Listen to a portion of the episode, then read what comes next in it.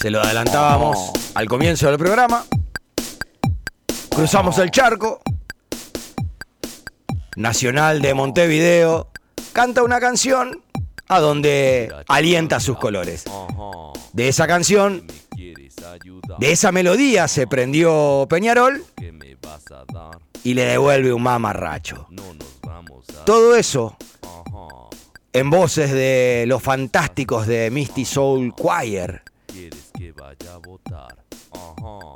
y los sublimes análisis de nuestro amigo, sociólogo y antropólogo Nico Cabrera. Mejor me callo y que los que saben de arte lo hagan. Allá en el parque hay una banda que llama loca de todas, que sigue al bolsilludo con el vino y con la droga. Para ser de la blanca que sentirlo, para ser de la blanca que quererlo, para ser de la blanca que alentarlo. Vamos, vamos tricolores, vamos, vamos tricolores, vamos, vamos tricolores. Allá en el parque hay una banda que llama loca de todas, que sigue al bolsilludo con el vino y con la droga. Para ser de la blanca que sentirlo, para ser de la blanca que quererlo, para ser de la blanca que alentarlo. Vamos, vamos tricolores, vamos, vamos tricolores,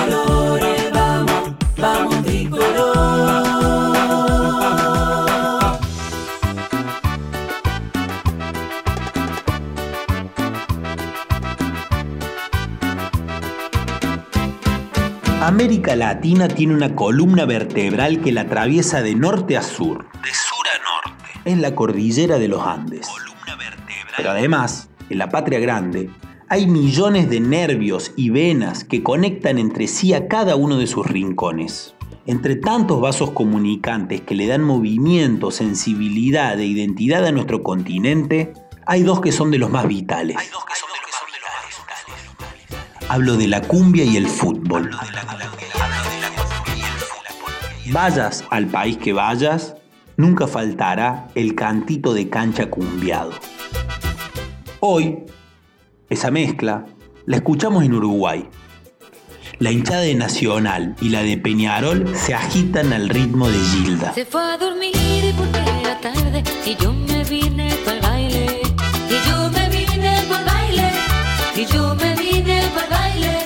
de Nacional zafa.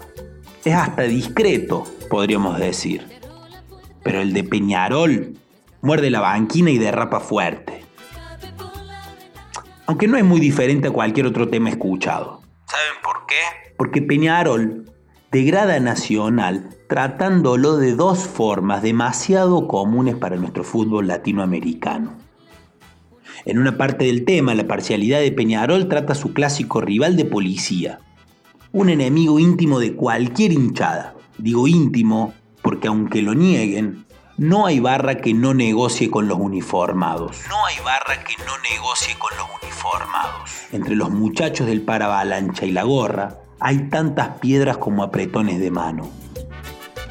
Pero los de Peñarol también tratan a los de Nacional de putos. De putos.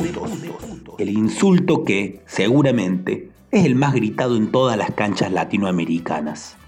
Y acá me detengo un poquito. Y acá me detengo un poquito. A simple vista, podremos ver una contradicción pornográfica en la letra de Peñarol. Digo pornográfica por lo explícito y lo sexualizado.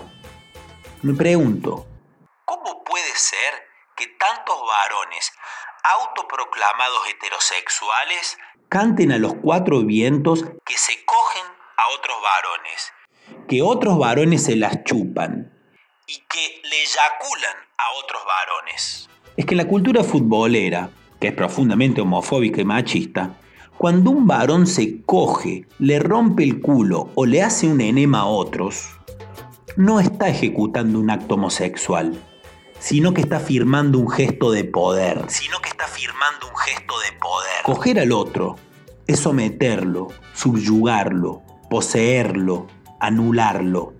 El sexo como presión. Creo, entonces, que en estos cantos no se enaltece la homosexualidad, se reivindica la dominación. Se reivindica la dominación. O no sé, capaz me equivoco y lo que hay es, en realidad, la confesión de un deseo reprimido. ¿No es la cancha un lugar donde los varones más rudos y toscos se permiten llorar, abrazarse, emocionarse y besarse entre sí? ¿Será que, parafraseando a nuestras infancias, los que se pelean se desean? ¿Y por qué no? No estaría nada mal que cada vez que entremos a la cancha salgamos del placar.